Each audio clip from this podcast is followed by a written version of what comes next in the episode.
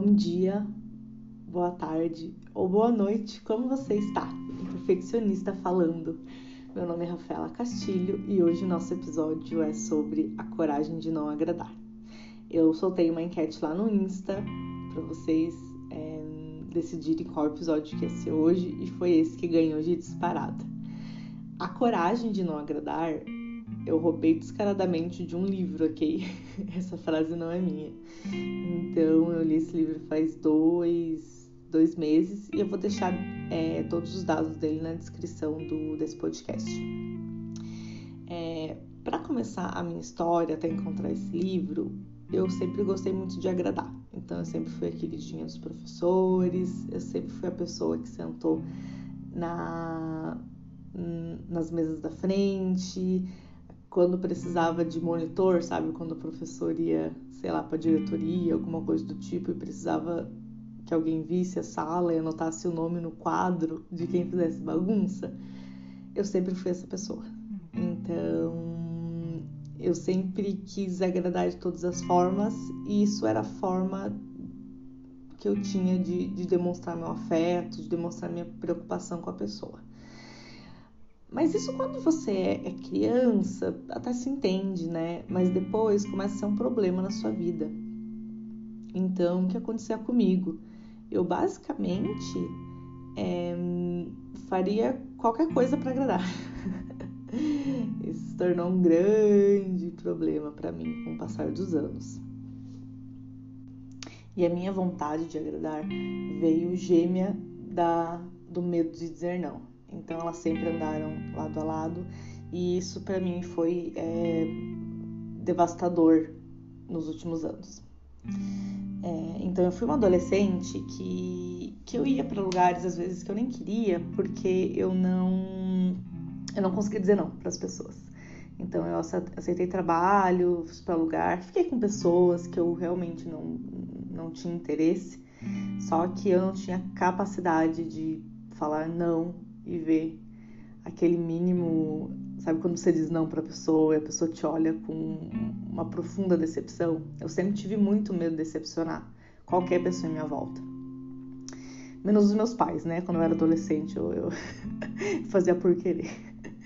Mas eu sempre quis ser, ser uma pessoa que falasse, ai, a Rafa, olha, Rafa, que bacana, olha, Rafa, que legal, nossa, como ela é gente boa. E isso foi me afundando em, em coisas que eu não precisava, porque eu precisava todo o tempo me provar. E isso era muito cansativo. Muito, muito, muito cansativo. É, eu sinto que é, eu tive uma. uma não é uma venda. Venda é para colocar no olho. Sabe aquela coisa que colocar na boca? Um tapa-boca? Não sei o nome. Não sei o nome. É, eu me sinto assim quando eu olho é, para anos anteriores. Então, eu tenho situações que eu vivi que se eu contar para qualquer pessoa, a pessoa vai olhar para mim e falar: "Rafa, mas por que você não disse alguma coisa? Por que você não expressou sua opinião?" E eu vou te responder. Eu não conseguia, porque eu era totalmente petrificada com medo da pessoa ficar magoada com o que eu dissesse. E por isso eu carreguei inúmeras mágoas para mim, e sendo que eu, em algumas partes, não era culpada, porque eu não consegui responder a pessoa, não consegui é, colocar meu ponto de vista é, para ficar transparente. E obviamente, né, com essa facilidade de dizer sim e com a vontade imensa de agradar todo mundo, eu encontrei muita gente mau caráter no caminho, né? Gente que se aproveitou. E, e eu sempre tive o pensamento de, ah, não, a vida paga, né? Tudo faz aqui é que paga, mas eu não me colocava numa posição, isso era muito triste. Eu lembro de um caso específico que foi na minha, na minha adolescência, que é, teve uma confusão com, com um ex-namorado e foi uma confusão bem grande, sabe? Teve quase polícia envolvida, é, meu pai brigando com todo mundo, assim, foi uma confusão grande. E nesse dia eu lembro que eu sentei para ouvir um sermão E eu lembro que esse sermão que eu ouvi era muito injusto, muito injusto, porque a, a culpa do rolê inteiro não era minha, era muito injusto. E hoje eu, eu, eu falo assim, eu não, eu não, tenho nada, eu não posso voltar atrás, né? O, o leite derramado já foi, não posso voltar atrás. Só que se eu pudesse, em um momento, é, mudar qualquer coisinha da minha vida, se eu pudesse voltar atrás e, e fazer o, o que eu penso, o que eu faria hoje, esse momento eu mudaria. Porque foi de uma injusta tão.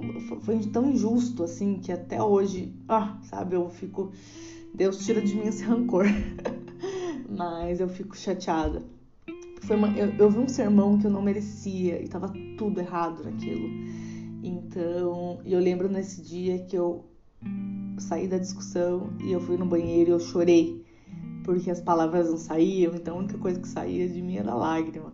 Então eu chorava, chorava, chorava, que não é muito difícil, né? Porque eu sou bem chorona. Eu chorava, chorava, chorava, porque eu não conseguia falar. Eu, às vezes, fazia um ensaio na minha cabeça: eu vou voltar para a sala, eu vou falar isso, isso, isso. Mas eu não conseguia.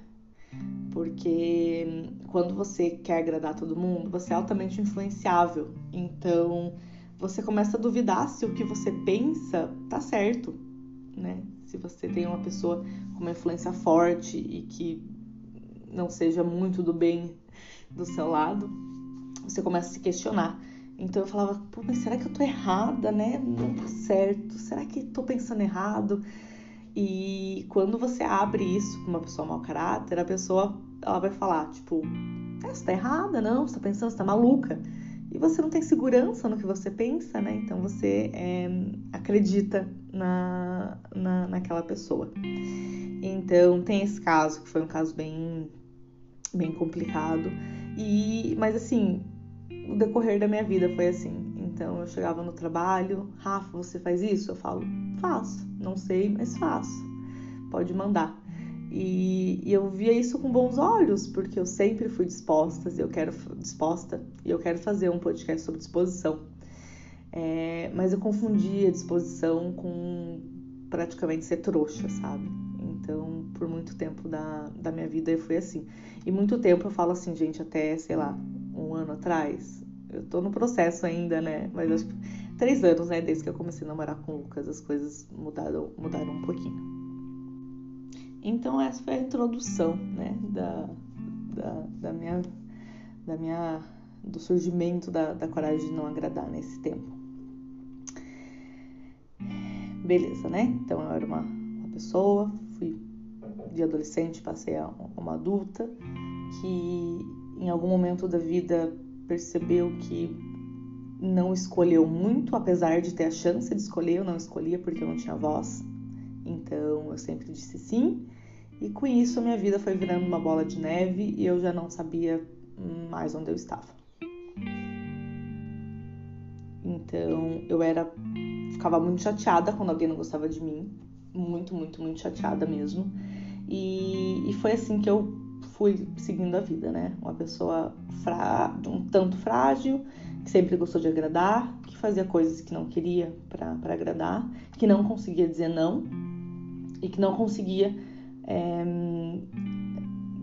decepcionar uma pessoa, né? Então sempre foi dessa forma. O que não é bom, tá, gente? Às vezes você tem que decepcionar. Às vezes o pessoal é um filho de uma puta. Você entende? Às vezes você tem que falar, cara, não vou fazer, não quero, não tô afim, não. Nossa, não. Entende? Você tem que dizer não. É, faz parte da vida humana. É, em vida madura dizer não. Então, daí começou uma história com o Lucas, né? A gente vem de, de namoro. Deixa eu abrir um parênteses. Tudo que eu vou contar aqui já foi tirado a limpo com todo mundo que tá envolvido, tá bom? Então, não tô contando uma historinha pra.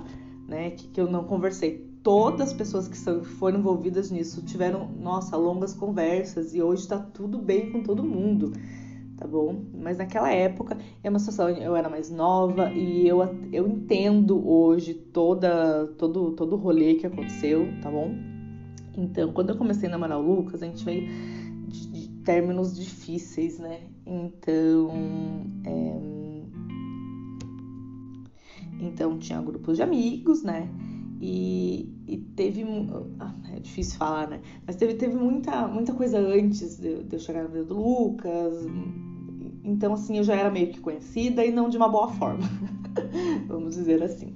Então, quando eu cheguei, foi um choque para todo mundo e foi difícil para todo mundo e foi muito difícil para mim, porque aparentemente, né, até o momento e com razão, né, as meninas não gostavam de mim é, nesse grupo de amigos.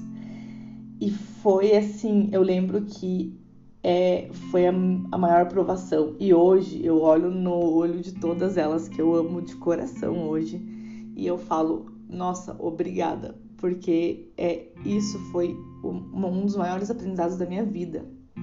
Então, é, eu lembro do, do, primeiro jogo que eu, que eu acompanhei o Lucas, é, primeiro da curiosidade, né? Depois que, que todo mundo já sabia quem eu era, já sabia um pouco da, da minha fama, que não era muito boa na época. É, se tornou um burburinho assim insuportável.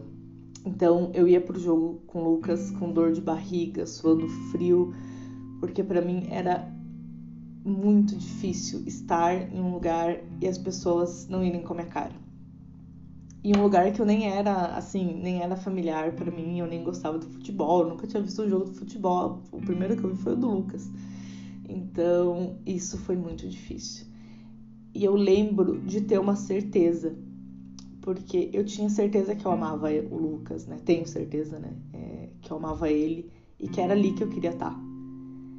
E isso, essa convicção era tão forte que a opinião das pessoas passou a não me importar mais.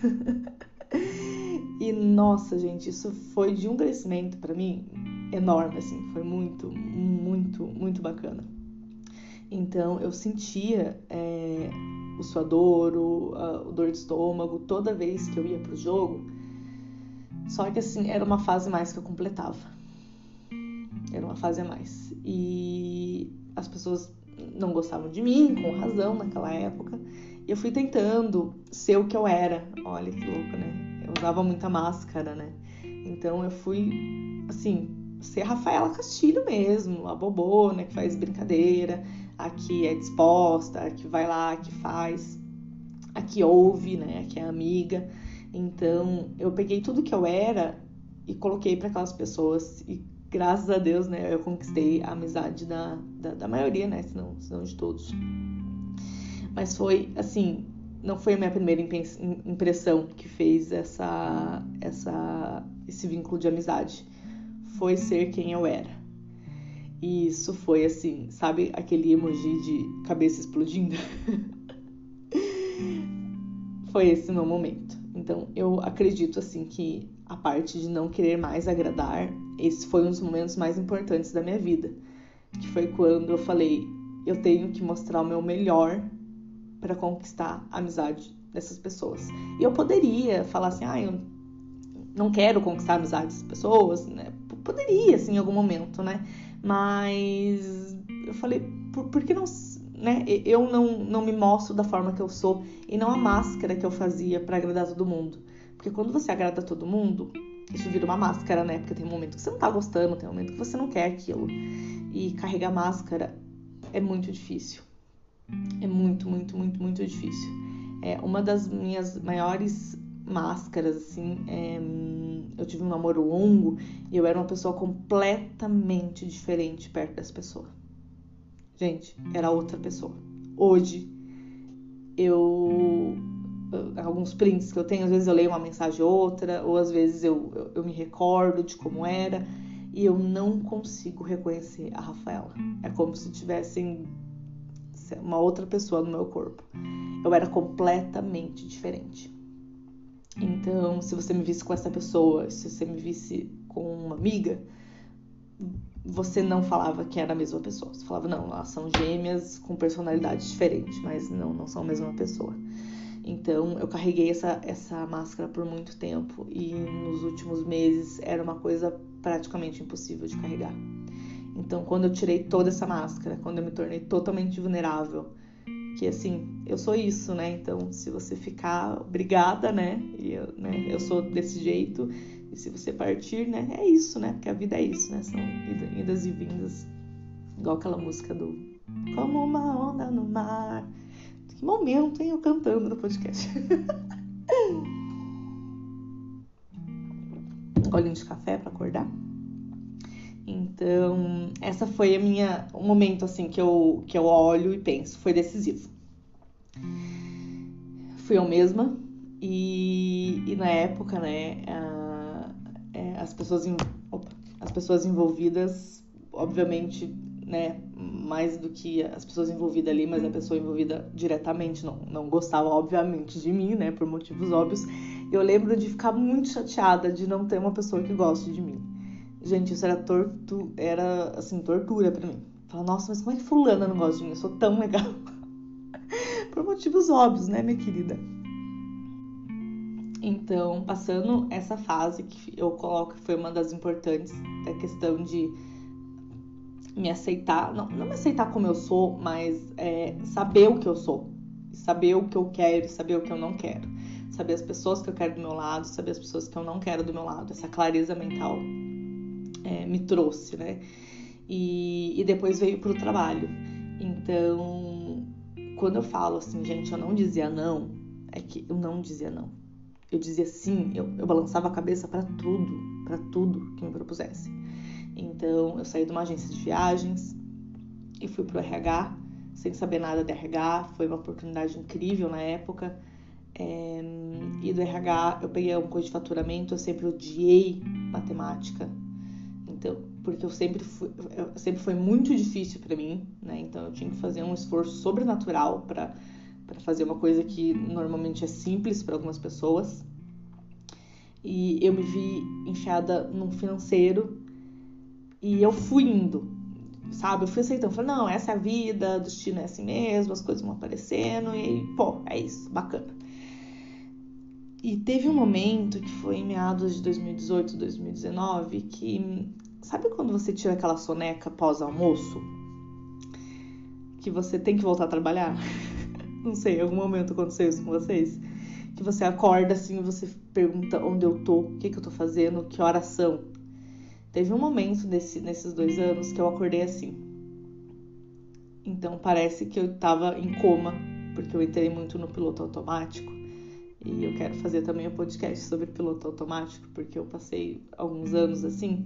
Então meu piloto automático era acordar, ir pro trabalho, ir pra faculdade, voltar para casa. Tinha um bar no meio do caminho às vezes, tinha um, um peguete no meio do caminho às vezes, é, antes do Lucas, obviamente. Então eu tinha, assim, mas era. Não tinha novidade, não é acordar e você pensar o que eu vou fazer hoje, o que eu posso inovar, o que eu posso fazer, eu tenho que falar com fulano, tenho que falar com ciclano.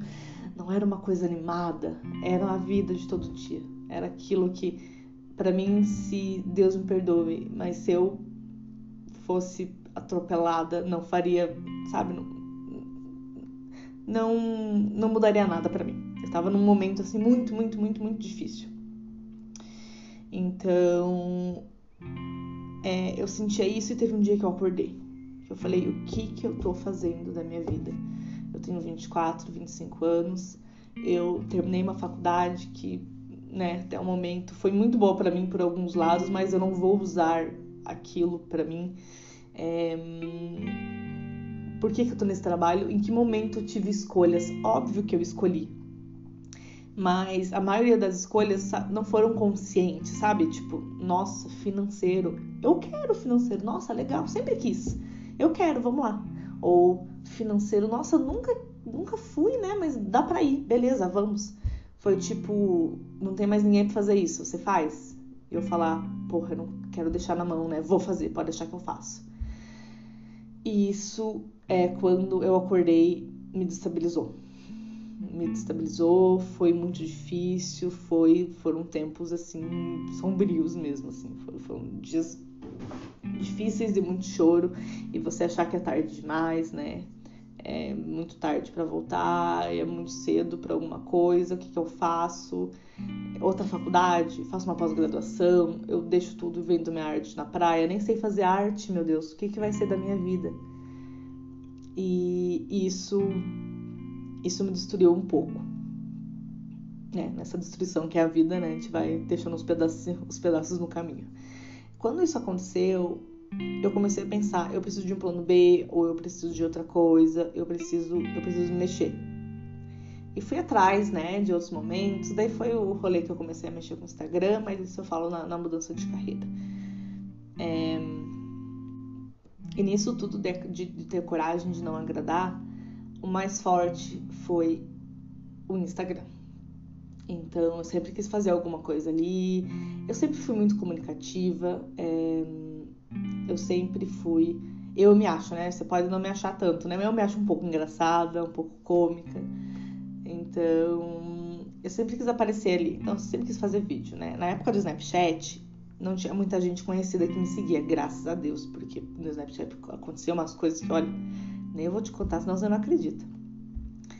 Então, eu, eu sempre gostei de fazer vídeo e de contar piada e de gravar dançando música, eu sempre fui essa pessoa. É, e obviamente, né, com o tempo, com relacionamentos, me falavam isso não é certo, isso não é legal, você é uma profissional, como é que você vai fazer isso, como é que você vai se expor assim. E eu peguei algumas verdades para mim, peguei verdades de outras pessoas e coloquei como se fossem as minhas verdades, mas eu nem me questionei disso. Então foi uma descoberta quando eu falei, cara, essa verdade não é minha, essa verdade é de fulano, não é minha. Eu nunca nem pensei nisso. Mas como a pessoa me, me, me falou e eu abraçava certezas de, de outros, né? Então eu ia lá e abraçava essa certeza também. Então, quando eu li o livro A Coragem de Não Agradar, é... foi um soco atrás de soco, né? Eu gosto muito de ler, eu vou fazer também um podcast sobre leitura. 80% do meu podcast é falando sobre futuros podcasts, né, gente? Vou melhorar, juro.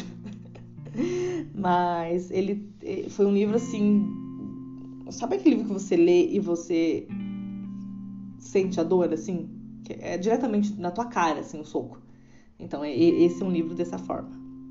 Eu separei algumas partes desse livro que foram, assim, é, luzes na minha vida, assim, que tiraram a minha venda e que eu comecei a enxergar é, todas as situações com, com um olhar diferente.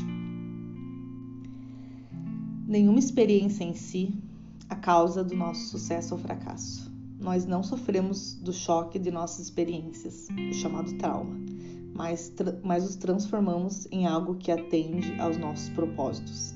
Não somos determinados por nossas experiências, mas o sentido que damos a ela é autodeterminante. Esse livro foi baseado em uma obra do Alfred Adler. É, ele estuda teleologia e hum, ele fala para negar o trauma, né? Que o trauma não existe. E é muito forte, né? Porque é, é muito ao contrário do que a gente estudou a vida, a vida toda. E tem uma frase que eu lembro que eu li ela e eu aquele momento que eu fiquei assim 10 minutos olhando o livro, que ele fala as respostas dos outros não passam de quebra-galhos. Que a gente usa o que os outros acham para é, afirmar uma coisa nossa. Deixa eu fazer um exemplo, né? Porque eu, como filósofa, não vai dar certo. Então, eu sempre quis me expor. Eu sempre gostei da exposição. Sempre gostei de tirar foto, sempre gostei de gravar vídeo, sempre gostei da comunicação, sempre gostei dessa forma de, de, de, de conversar com pessoas, ok? Toda vez que eu é, abria a câmera e postava alguma coisa e alguém me falava você posta stories demais e, e a pessoa poderia falar isso e, e, nem poderia não ser uma coisa ruim, tá? Ela poderia só estar me informando que eu tinha stories demais. Ou se uma pessoa chega e fala nossa, eu não teria coragem de fazer isso que você faz, e também a pessoa não precisa estar tá falando de uma forma ruim, mas como eu tô tão armada, eu vou olhar para aquilo e vou falar: "Nossa, eu tô passando vergonha. eu tô passando vergonha, eu não vou fazer mais isso". Então, eu peguei esses comentários das pessoas e eu tô usando de muleta para aquilo que eu tô com medo de fazer. Ai, meu Deus, ficou claro? Ai, que medo de não ser claro. Entende? Eu pego esses comentários e eu afirmo aquilo que eu penso. Então eu penso mesmo que eu quero até fazer um stories, mas ai, vergonheira, né? Os outros vão ficar olhando, ó lá, que ridícula, lá, que retardada. E daí, se alguém faz algum tipo de comentário, que nem precisa ser um comentário falando mal, mas eu vou pegar aquele comentário, vou transformar ele em coisa mal, coisa má, e vou colocar dentro de mim e vou falar: Hum, fulana tem razão, hein? Ó, eu tinha razão. Não vou aparecer nessa história porque eu vou ficar muito idiota. Então, esse foi o sentido que eu vi nessa frase, tomara que seja o sentido literal. pra não estar tá passando coisa errada aqui para vocês. Só que foi esse o momento que eu falei: a opinião dos outros não importa. E aquilo me libertou. Rafa, mas foi como essa liberdade sua? Você leu o livro e ficou liberta? Obviamente não. É, a coragem de não agradar foi um, um dos pontos que me ajudou, me ajudou muito. Só que é, é, tudo um processo, gente. Tudo na vida da gente é um processo. Então, a minha maior. É, minha maior é, ato de coragem no momento da minha vida hoje era postar stories, era falar da minha vida, era falar do meu trabalho, era é, dar cara para bater, é, daqui um tempo ser polêmica, falar o que eu acho de algumas situações. E o meu ato de coragem é, é, é no momento é esse. Até hoje, né? É um ato de, um ato de coragem.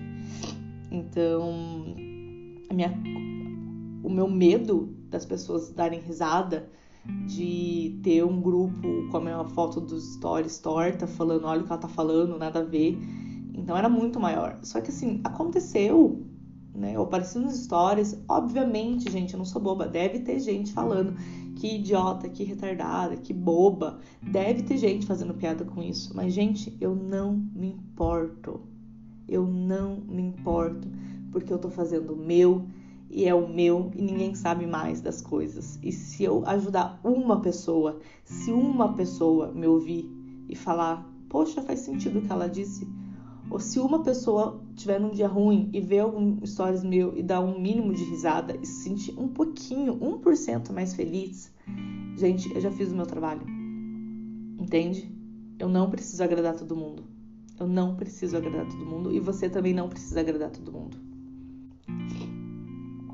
É, teve outra frase desse livro que me tocou profundamente, que foi: podemos dizer que lhe falta coragem de ser feliz. E aí é um momento muito difícil, né?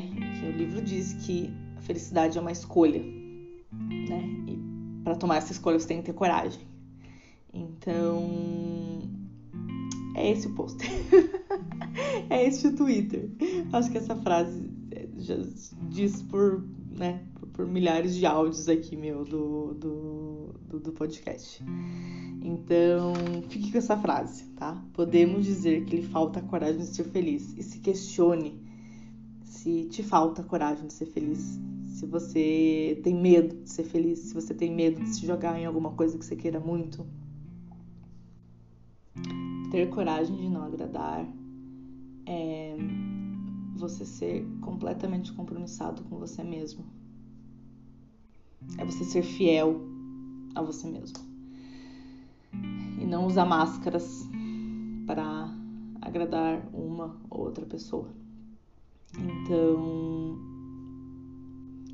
então você percebe que quando você tira todas as suas máscaras e você é você mesmo, assim, nu, você mesmo, sem nenhum artifício, sem nenhum filtro do Instagram, você, você mesmo, você percebe que fica do teu lado quem realmente é, gosta de você, gosta do teu conteúdo, gosta da tua companhia e você não precisa se esforçar para trazer gente que não é do, do teu rolê, do teu bonde.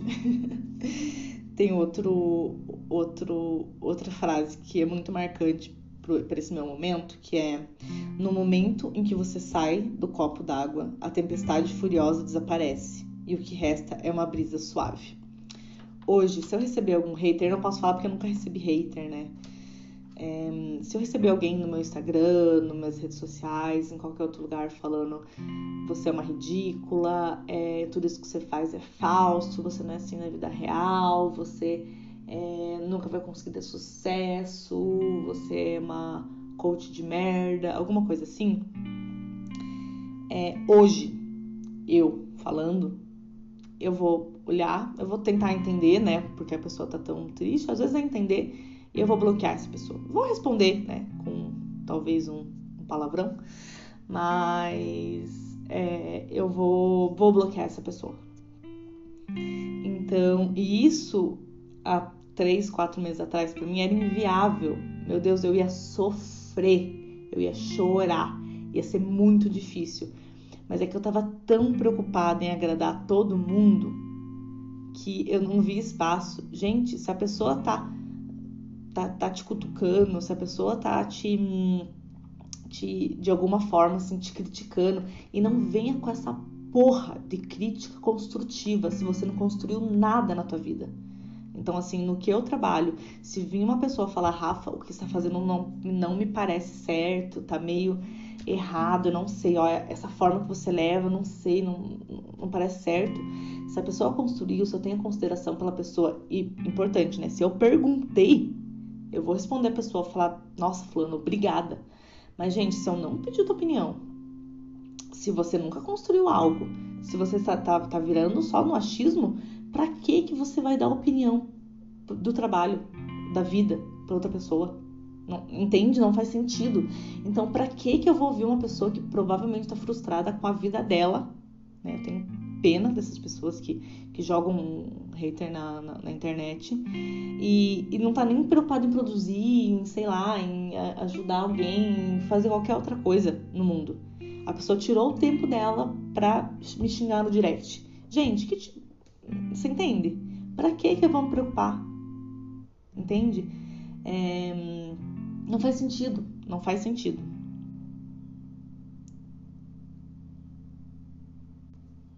Ah, é a última parte, tá bom? Que esse livro é muito legal. Eu tô lendo aqui minhas anotações, tô, tô emocionada.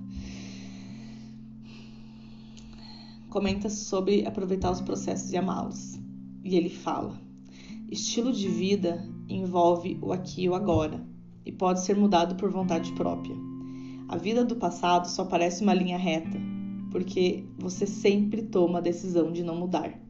E a vida à sua frente é uma página em branco, sem uma trilha demarcada. Para você seguir, não existe história aqui. É, existe história daqui para frente e você escolhe como vai ser essa história.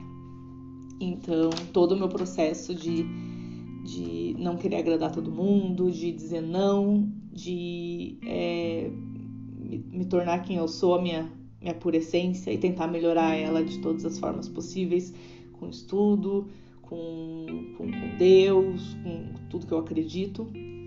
Então, eu acho que se você tá nessa fase, ou já passou dessa fase, gente, agradar não importa, porque porque não importa. você tem que vir fazer o teu trabalho bem feito, é, amar. Acho que o sentido da vida é muito para isso e fazer teu rolê. E fazer teu rolê.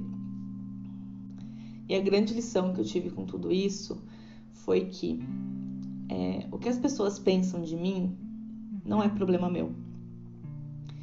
É, se algum momento elas vierem, Rafa, mas foi isso mesmo, tirar dúvida, é, sabe, entender alguma situação, né? Vou sempre responder de coração aberto.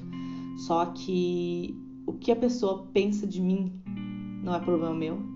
E eu não preciso ficar encucada pensando o que a pessoa pensa de mim. Porque. E tentando, né? Eu, no meu caso, né? Tentava mudar isso, né? Mudar o que a pessoa pensava de mim. E, gente, olha a energia gasta para isso. Pode ser gasta muito em outro momento, em outra situação. Então, se você passou por isso, ou se você passa por isso, me dá um feedback. É, se você ouviu esse podcast até o final, é, marca lá no Insta, a Imperfeccionista. E acho que é isso. Gostei muito desse papo com vocês. É, achei muito legal. Eu quero desejar uma sexta-feira incrível, um final de semana lindo para vocês. Se cuidem e não façam nada do que eu faria. Beijo, boa sexta. Voltei aqui só para indicar dois livros. Momento Rafa Indica. Com todo esse tema, eu acho que dois livros incríveis para se ler. Um é A Coragem de Não Agradar, que é o livro base desse podcast, e também é A Coragem de Não Agradar, gente, eu não consigo falar o nome da pessoa que escreveu, porque é Ishiko Kishimi Fumitashi Koga. Não dá. Eu vou colocar na descrição. E também A Coragem de Ser Imperfeito, da Brené Brown. Você precisa ler esse livro. E se você não tem dinheiro para comprar esse livro, é, eu vou. Tem também no podcast. No, desculpa, podcast não. Tem no Netflix um documentário sobre. E eu tô pensando aqui de fazer um, um sorteiozinho com, com esses livros. Beleza? Beijo. Agora de verdade. Tchau, tchau.